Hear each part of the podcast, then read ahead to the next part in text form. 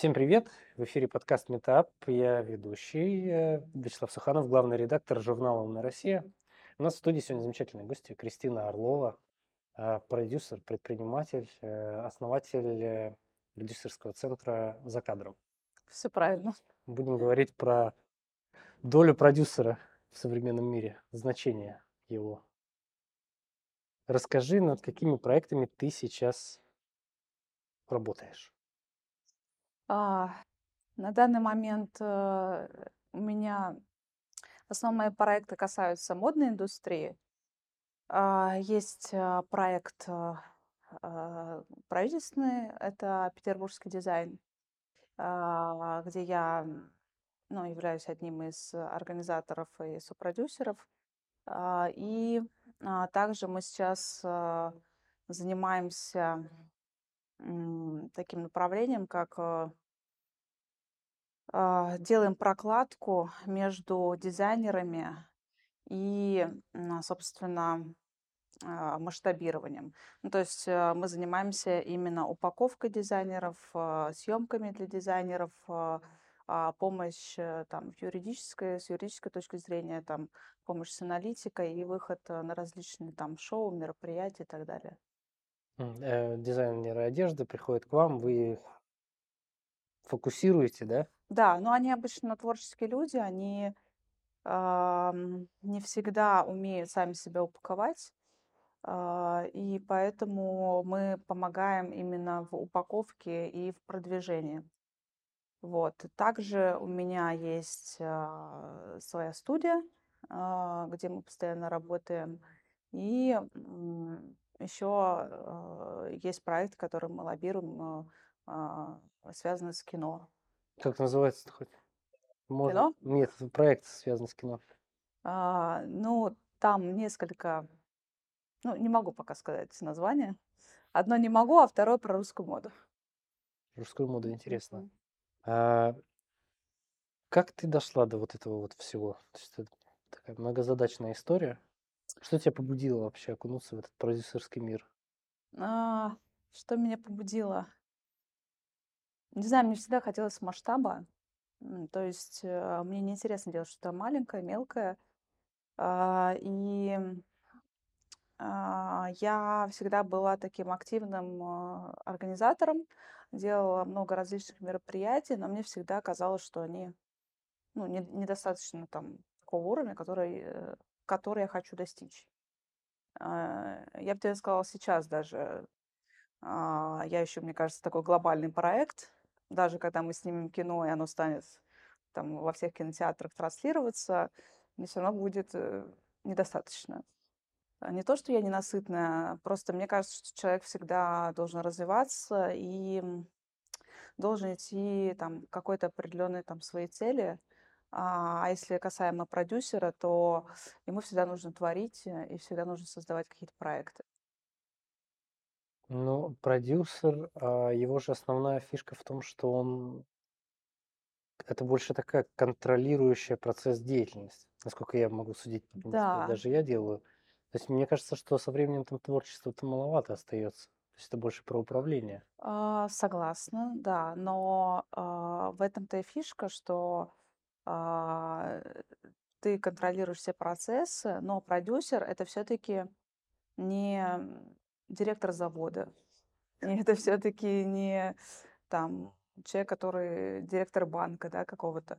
То есть продюсер, он все равно занимается творчеством, так или иначе. По крайней мере, у него творческие направления. И я согласна, что творчество становится все меньше и меньше, потому что ты занимаешься больше там менеджментом, а, финансовой аналитикой, а, инвестированием и так далее. Но все равно, да, то есть вот это дыхание творчества, то, что ты общаешься с творческими лю- людьми, а, оно дает определенный такой посыл внутренний. И тебе хочется, ты заряжаешься энергией, тебе хочется дальше двигаться. Как ты выстраивала работу в команде? Вообще много у тебя людей работает? У меня, а, ну, так скажем, костяку э, человек 10, а не так много, а, но а, по факту я работаю со многими партнерами на ау- аутсорсах, э, и А, также, а, если крупные проекты, то я собираю команду. Ну, в общей сложности у меня было как-то человек 50-60 там на одном проекте по мероприятию. А так, э, конечно, очень разные люди все. А, и так как я работаю с творческими людьми, с ними, честно, наверное, из-за того, что у меня уже меньше оста- остается во мне творчества, мне все тяжелее и тяжелее а, с, ними с ними взаимодействовать. Почему? Дедлайн сыпется?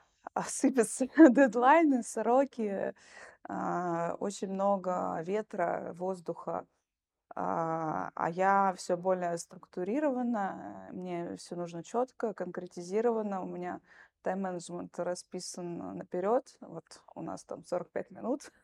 Я знаю, что я пойду дальше. А, и, собственно, так а, у меня расписан каждый день. А, и я, конечно, все, боль, все больше становлюсь предпринимателем.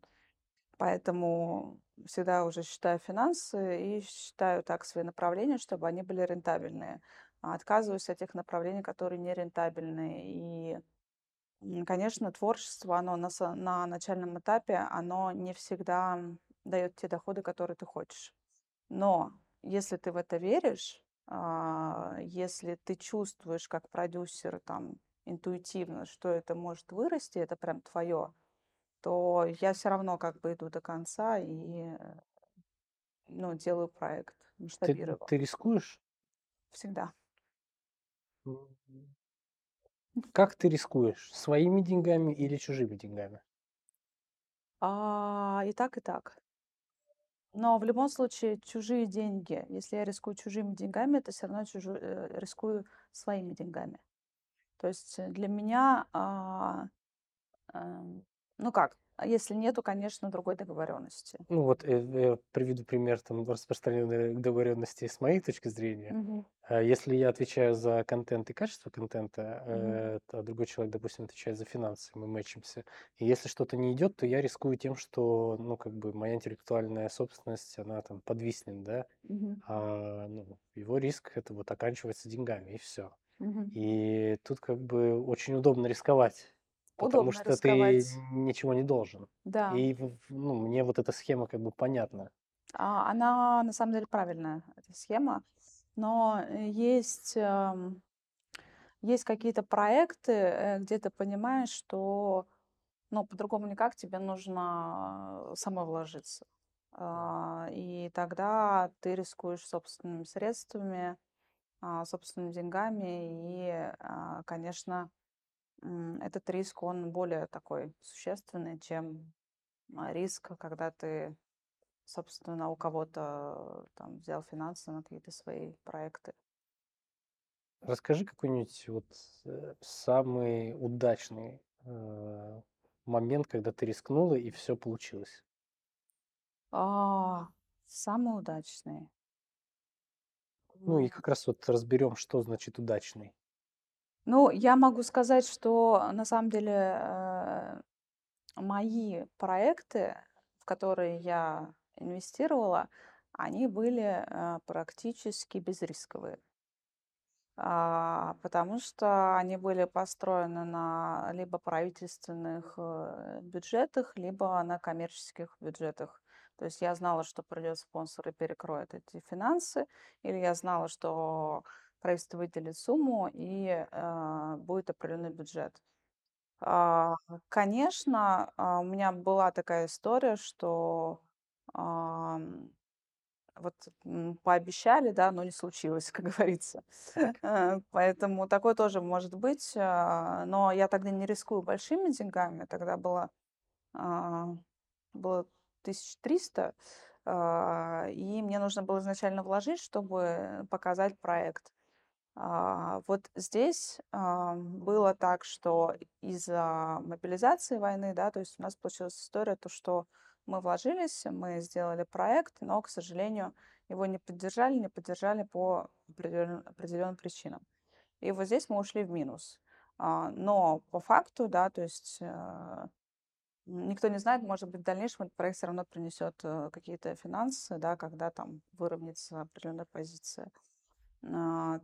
Также, так как я занимаюсь правительственными мероприятиями, там, то, конечно, мы участвуем там в различных тендерах, э, там, м, там есть риск только в в том, что ты платишь зарплату. Всё. Больше Это вроде не риск. Ну да, условно.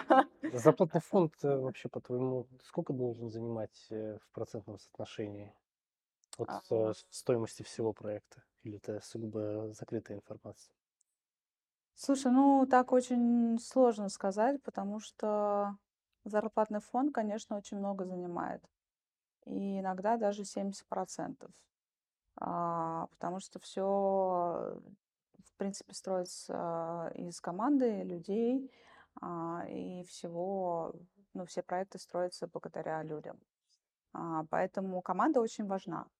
Но, м, мне кажется, что нужно всячески это минимизировать, э, эту историю. Но тут, э, опять же, должно быть процентное соотношение с доходностью. Вот, потому что иногда возьмешь не очень грамотного специалиста, там, сэкономишь, а в итоге получишь не тот результат, который ты хочешь получить. Поэтому тут, конечно, всё должно быть сбалансировано. С кем проще: с государством или с частниками? Ам, наверное, для многих людей с частниками, но для меня с государством. Почему? А, ну, во-первых, я работала в комитете по туризму, и мне привычнее вот эти вот все комитетские истории. А, я всё очень хорошо понимаю, как там изнутри всё складывается.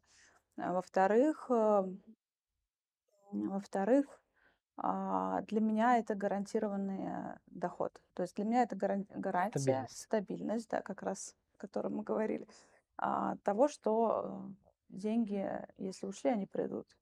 А, поэтому, а, мне нужно точно понимать, что у меня есть бюджет, на который я делаю проект. А, поэтому в этом плане мне проще. А если брать брать, э, коммерческую историю, то, я здесь, э, в меньшей степени бы рисковала и в большей степени бы работала по схеме, как у тебя с партнёром. Мгм. Вот, потому что, ну, в наше время лучше вообще поменьше рисковать. Ну, риск должен быть как-то оправдан, наверно. Но это, может, какая-то прагматическая или как там, прагматичная точка зрения. Ну, Ну как-то да, ну, мы знаем много много различных примеров, когда там известные, э, бизнесмены, а, э, входят, э, ну, зарабатывают миллиарды, теряют эти миллиарды, поднимаются заново. А. Это их история. Ну да, да, но она реальная. То есть я очень много знаю там среди своих предпринимателей, которые действительно, а, много раз падали, уходили в минус, но, потому что не всегда всё от тя зависит. Есть ещё какие-то форс-мажорные обстоятельства. Как, э, в этом мультике "Кунг-фу панда", помнишь? Когда черепаха мудрая говорит о том, то что, а, иногда нужно довериться Вселенной, потому что как бы ты ни контролировал и что бы ты ни делал, а, из персикового дерева никогда не вырастет, э, вишня или яблоко. Поэтому всё должно быть это а своим чередом. Да, конечно. Нельзя контролировать всё. А, да, я этому учусь. Ага, учишься. То есть вопрос с делегированием полномочий как у с обстоит? М, нормально у меня все работают. Вот. Ну Все работают, все знают свою задачу. То есть, э, а, я делегирую полномочия, но которые не связаны с более стратегическими глобальными историями. Э, я больше занимаюсь ими. Ам, сотрудники занимаются там своими направлениями. А, но тем не менее, да, мне нужно всё контролировать. Ам. Что происходит, если, какая-то задача там или какой-то человек сыпется, там, не работает или работает, но как-то не так? Что ты У предпринимаешь меня как руководитель? глаз. Это первое. А, но что ещё? А, не знаю, мы его пытаемся всячески мотивировать, но иногда быва бывает, что человек, он просто находится в каком-то там нервном напряжении, в негативе своём собственном. А, ос особенно это касается творческих людей. То есть, э, это может быть не связано с работой, у него там не ладится личная жизнь, у него очень что-то происходит в семье, он это все транслирует везде, повсюду, потому что он по-другому не умеет. И, в общем, этот энергетический посыл, он а, на всех действует негативно. Я, конечно, какое-то время там даю шанс э, и пытаюсь э, вывести человека на какой-то путь истины, да, но а, не всегда это так происходит, потому что все равно а, ты понимаешь, что легче, э, ну, придется, приходится от кого, с кем-то прощаться, а, потому что человек просто там не вывозит такую нагрузку. И я заметила, что молодежь не всегда любит впахивать, работать. Ну, то есть у них какая-то привычка. Так, а молодежь, прости, это какой год рождения? От какого? Ну, есть просто по федеральному закону молодежь от 14 до Да, 35. я понимаю, да-да-да. Ну, наверное, я говорю сейчас про 20-25. Мгм. Вот. Ну, может, не 20, 22, 25. А, у меня есть такие сотрудники молодые, и они, с одной стороны, амбициозные, классные, там, у них много сил, энергии и так далее, но с другой стороны, они иногда бывают инфантильные, зацикленные на себе, зацикленные на какие-то там своих, э, своем мире, а, и э, их очень сложно а, приучить работать в команде. А, Очень сложно структурировать некоторых, потому что они не привыкли раб- работать там в больших компаниях. А, Все, видимо, привыкли работать в Инстаграме, э, в соцсетях, а, в каких-то, не знаю, ТикТоках. а. То есть ты думаешь, они слегка инфантильные, мягко Ну, говоря? не все, я не буду про всех так говорить, но слегка да, потому что мне кажется, вот ну, я просто помню себя, а, когда я работала там на многих работах, выдыхалась э, одновременно, причем если мне руководитель дает задачу, то я не уйду с работы, пока я ее не выполню, а, то там нет, там 6 часов я пошел. Там, почему не выполнил зада- не А почему, задачу? почему это плохо? Ам, Потому что, э, вот, не знаю, какой-то вот свой мир. Ну, это же можно сравнить с какой-то, не знаю, с разграничиванием, не знаю, своего времени, пространства.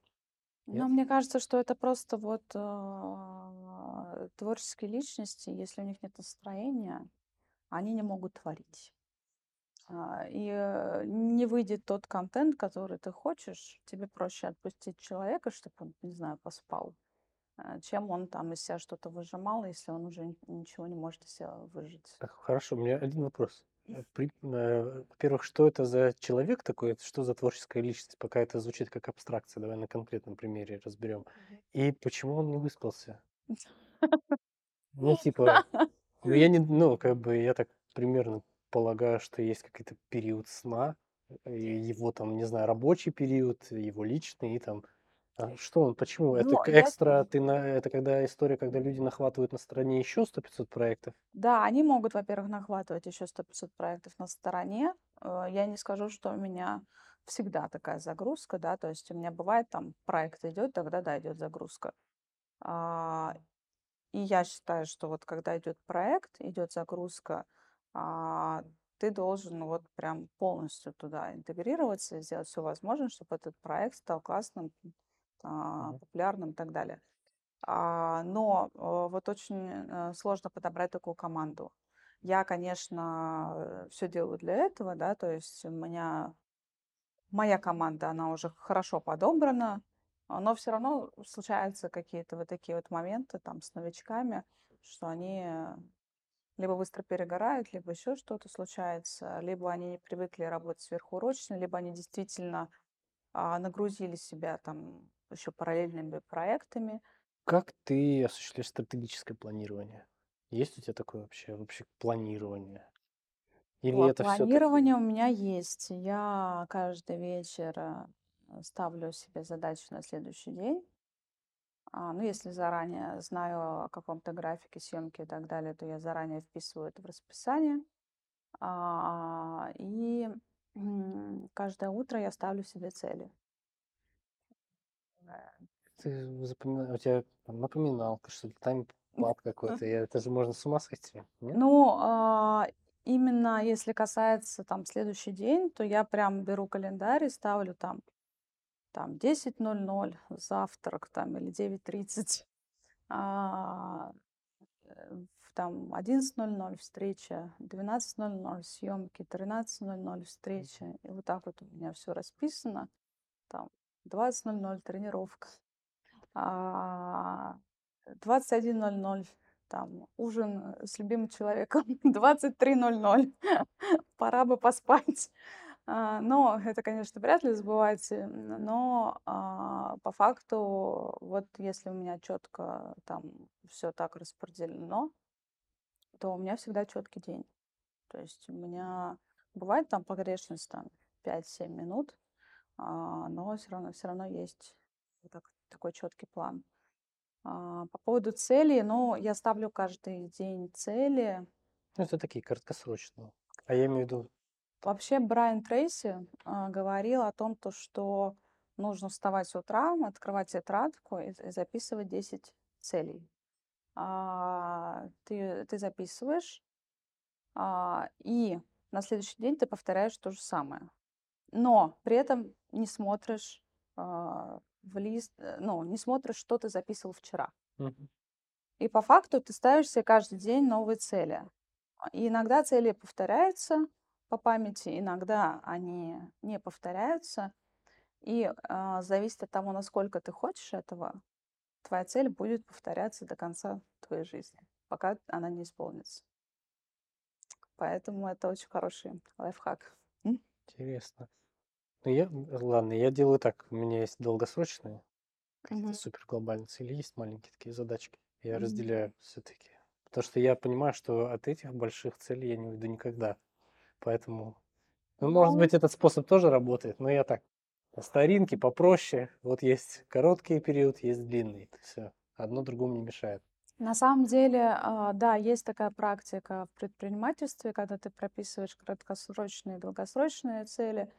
А, э, Это э, тоже хорошо, а, но помимо этого есть еще глобальные цели твои э, собственные. Их тоже стоит прописывать, чтобы а, понять, что ты к ним приходишь. Вот. Плюс есть такая практика, когда ты уже сам себе говоришь, что ты чего-то достиг, но при этом, допустим, у тебя этого сейчас нет. Но ты себе сам внушаешь. То есть. То ты есть г- ты себя обманываешь, по сути. нет, ты себя не обманываешь, Так ты программируешь свой мозг, А, либо перепрограммируешь. То есть ты не говоришь а, о том, что все плохо, там где достать денег, там еще что-то, а ты говоришь, у меня все хорошо, Я иду туда-то. а, я иду туда-то, в такой-то цели, а, у меня а, чистая прибыль, не знаю, 2 миллиона в месяц, я хорошо себя чувствую, я езжу на Porsche Cayenne. Так. Но этого сейчас нет. Да, но этого нет. Но ты как бы хочешь это Но ты это себе говоришь, да. И по факту, на самом деле, практика показывает, э, там, в 90% случаев, а, если у тебя хорошо натренирован мозг, так же, как твое тело, каким-то чудным образом у тебя это все проявляется. Ну, за чудным образом, наверное, все-таки работа стоит какая-то. Конечно, просто ты программируешь свой мозг таким образом, что ты уже не можешь думать о этой задаче, о этой цели, и ты все равно ее делаешь. Но это то же самое, что пойти на тренировку а, и каждый день работать над собой, да, то есть э, Мгм. ты э, понимаешь, что тебе, там, не знаю, нужно пресс накачать, ты идешь, качаешь. Ну, я понял, ты хочешь взять э, 100 килограмм, тебе нужно сначала взять 20, Да, да, потом да, да, 25. да. И ты сам, ну, собственно, а, потом удивляешься, опана, а у меня уже бицепсы. Вот. Это приятное удивление. Поэтому, может быть, да, сейчас выйдем, а там уже Porsche Cayenne стоит.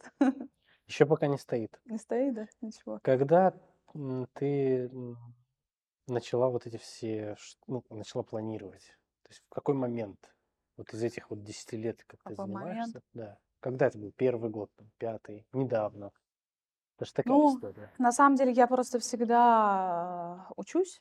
А, Знание— это жизнь. И э, я всегда э, окружаю себя э, ресурсными людьми или стараюсь себя окружать ресурсными людьми, а, потому что они дают вот эти вот какие-то такие лайфхаки. А, ты общаешься с предпринимателями, у тебя, так скажем, меняется твой образ жизни, ритм и так далее. Поэтому, наверное, очень много, э, очень многие предприниматели вступают в различные там бизнес-клубы, там деловые клубы для того, чтобы как раз окружать себя вот а, всеми вот э, такими людьми, которые из этой же сферы.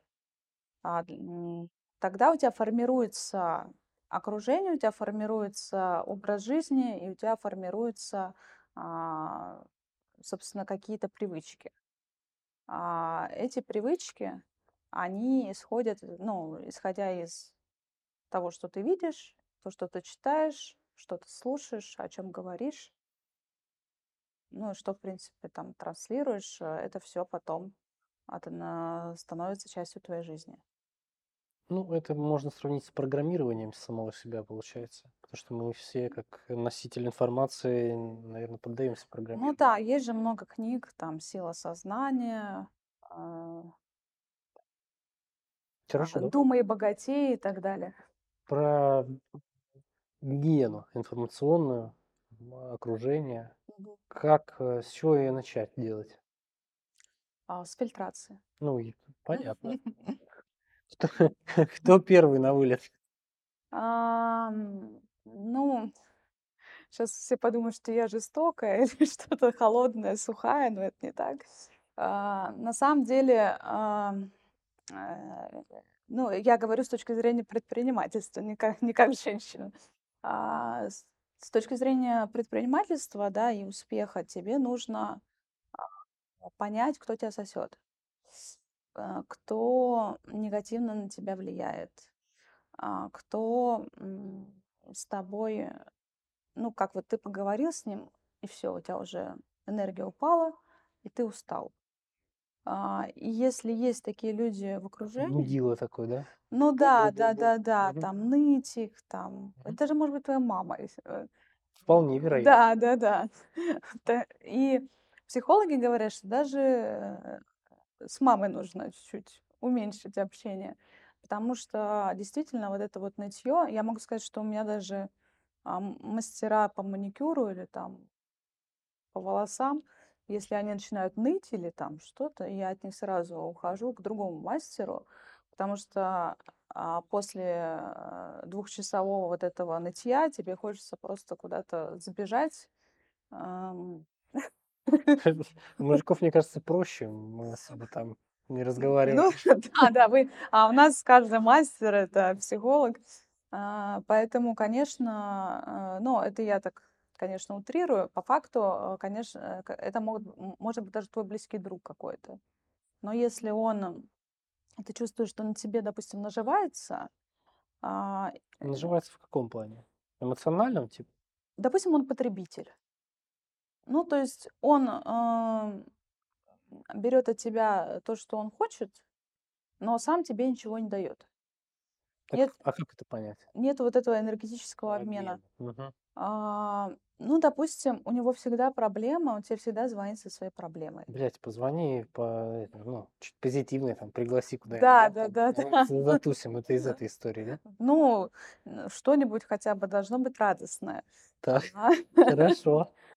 Вот, то есть он, э, да, может быть потребитель, а, а, может быть, э, ему всегда там что-то от тебя нужно. Деньги, а, дела, э, там, не знаю, какие-то там проекты или там Мгм. Кристи- Кристина, пригласи, ой, Кристина, дай нам билетик на это мероприятие или там э, К- Кристина, а можно мне туда, Кристина а может познак- сказать, конечно, вот сайт, вот оплата, как бы. А Это обижает разве? Нет людей? А, ну, Почему это должно если он твой друг, это обижает. Это Почему? Ну, в смысле, типа, я должен бесплатно прийти твое Нет, не до. мероприятие? Я вот сейчас обращаюсь ко всем друзьям. Никакой халявы нет. То есть, если вы уважаете мой труд, то как бы хуя я должен все делать бесплатно? Ну да, да, да.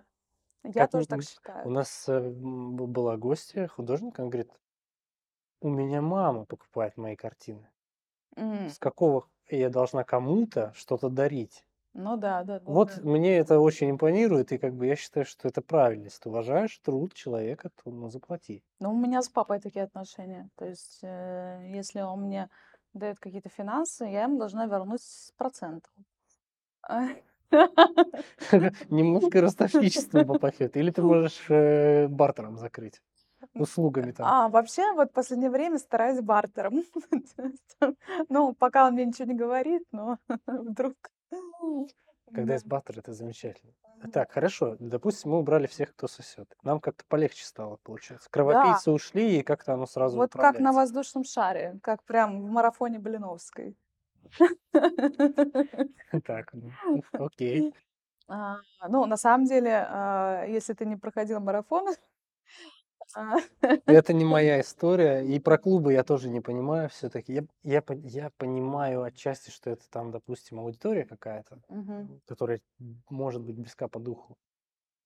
Но, наверное, я еще не нашел свою аудиторию, с кем бы мне... Мы вот встречаемся, видишь, с тобой, потом дальше. И это у меня свой клуб. А тебе, тебе хватает этого? Ну, то Да. есть э, Ну, тебе не нужно. То есть есть кому нужно, а есть кому не нужно. Потому что я знаю многих там, ну, закрытых айтишников или там людей, которые там никуда не выходят, а, ну, тоже предприниматели. Но их бизнес состоит из того, что они открывают свой компьютер, что-то там делают, зарабатывают свои деньги, закрывают. А, и им не хватает коммуникации, там, продаж, там, вот этих тусовок. А, поэтому вот э, этим людям стоит там ходить входить в какие-то там бизнес-клубы, в сообщества, искать какое-то окружение. А, но а, когда человек постоянно контактирует с разными людьми, вот, допустим, мне тоже не особо нужно. Хотя я состояла там в нескольких клубах, вот, но мне не особо нужно, там на данном этапе, возможно, когда-нибудь мне это нужно будет. Ну, это Ага. вопрос про коммуникацию, кстати, довольно интересный. Как ты выстраиваешь коммуникацию? Как ты ищешь э, вообще, там, типа, и своих людей, и заказчиков, и Мгм. и подрядчиков? Это же все бесконечный процесс. Нельзя, типа, нашел и все, и там... Нет, ну можно. Мгм. На самом деле, а, э, как это ни странно, э, всегда обращаюсь к Вселенной. А Ты прям э, просто когда при- преисполнена прям, вот, что говорится, на все сто процентов. Да, да, у меня просто у отца эзотерический центр, поэтому ка- как, А, вот откуда ноги растут. да, как-никак, как-никак что-то про это знаем. А, Но, нет, на самом деле я сама, э, я люблю, э, чтобы это было, твой круг баланса был полноценный. И в этом кругу баланса должно быть духовное развитие. Оно будет, должно быть на уровне финансового развития, на уровне э, там, семьи, развлечений, а, ф- м, а, хобби и так далее. А, поэтому, ну, знаешь, да, вот этот круг баланса. Ну, я представляю, что в любой сфере должно быть благополучие. То есть в семье, на Да, да, работе, да, да, там да. и То есть не, не, не может быть перекос. То есть Да. вот когда человек как раз-таки очень много-много работает и уделяет времени вот столько семье, начинаются проблемы в семье. И это потом отражается на финансах. Ну, это п- Да, потому что это все взаимосвязано. Поэтому как раз м, выстраивается для этого баланс, для того, чтобы у тебя а, в жизни все было гармонично. А, или человек очень много там развлекается, да, то есть у него падают финансы. То тоже как бы момент. Поэтому э, финансы очень любят э. Меру. А? Меру. Да, Все должно быть в меру. Да, да, да, да, замечательная да. фраза. Поэтому, да, я, я тоже как бы стремлюсь к этому балансу. Не скажу, что все идеально, там, а, я гуру всех знаний, нет. Тоже бывает как бы и ошибок куча, и, всяких разных историй. А, Но по факту действительно, если говорить про баланс, там, про духовный тот же, да, то а, он тоже важен. И важен также там для твоего роста, потому что бывает, что ты падаешь, ну и в финансовом плане, там, не знаю, там в бизнесе что-то случается и так далее. И тут очень важно себя вот за шкирку и вытащить э, из этой ямы. И как раз-таки помогает вот это вот до- доверие Вселенной, потому что а, а, ну, без этого тяжело вот себя вытаскивать. Потому что одно дело, когда качаются твои партнеры там или там сотрудники. Ну, партнеры, правда, вот на твоем уровне, они а, даже если качаются, они тебе об этом не скажут. А сотрудники, они падают, да, если, как бы, допустим, ты вместе э, с ним случайно у тебя такая яма образовалась, и ты не можешь дать сотрудникам энергию, вот эту вот успешную и э, энергию движения, то они начинают унывать. Поэтому... А уныние – это смертный грех, между прочим. Да, да, да, да. Поэтому тут важно себя всегда держать в тонусе. Вот разными путями. А по поводу, где я нахожу партнеров, а, ну, скорее всего, а, на мероприятиях а, различных, вот в коммуникации кто-то с кем-то знакомит и так далее. Ладно, сколько тебе нужно секунд, чтобы понять, будешь ты с этим человеком работать или нет? Семь. Семь секунд сразу. Да. Почему? Но бывает первое мнение ошибочным? Редко.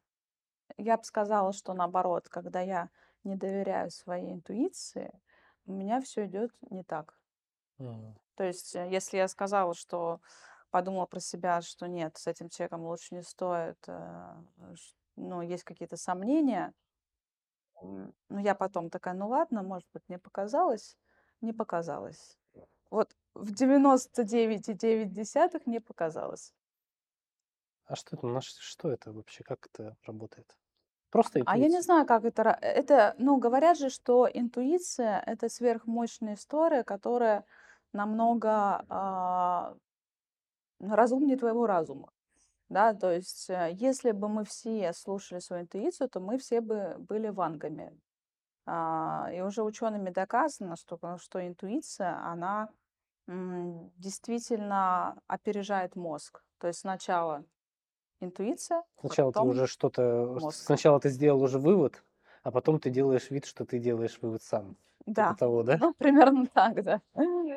Поэтому, конечно, тут э, это действительно работает, и я себя очень сильно ругаю, когда я не слушаю свою интуицию.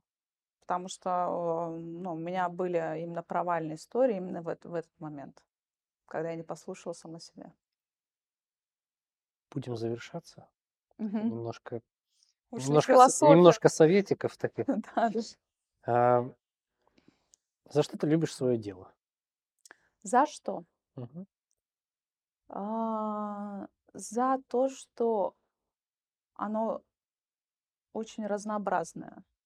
За то, что а, я не останавливаюсь. И за то, что я вовлекаюсь в разные-разные направления и проекты. А, то есть для меня важно, важны знания и важно развиваться как личности.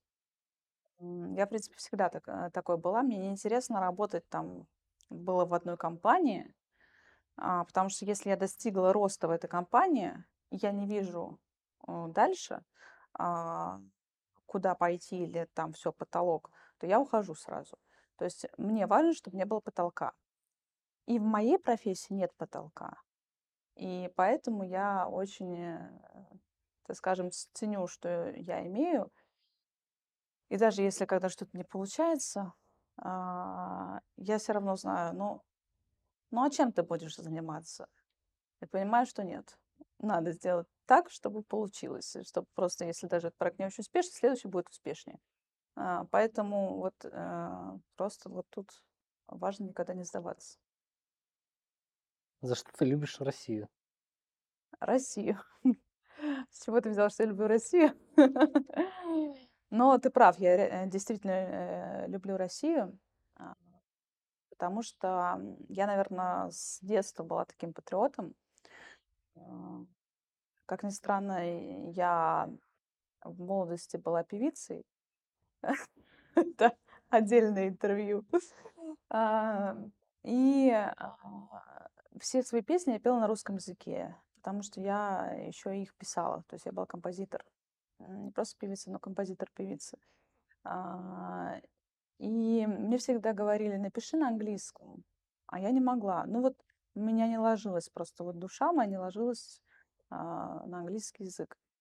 А, Возможно, итальянский даже ближе, но, но не английский. Итальянская душа. Да, да. Поэтому я всегда любила Россию, эм, потому что, наверное, я здесь родилась. потому что мне понятнее, ну, в принципе, человек, который разговаривает на русском языке. У нас в гостях была Кристина Орлова, а, продюсер, предприниматель, э, учредитель продюсерского центра «За кадром». Да. Спасибо большое. Спасибо, Вячеслав. Очень приятно. Всем пока. Пока.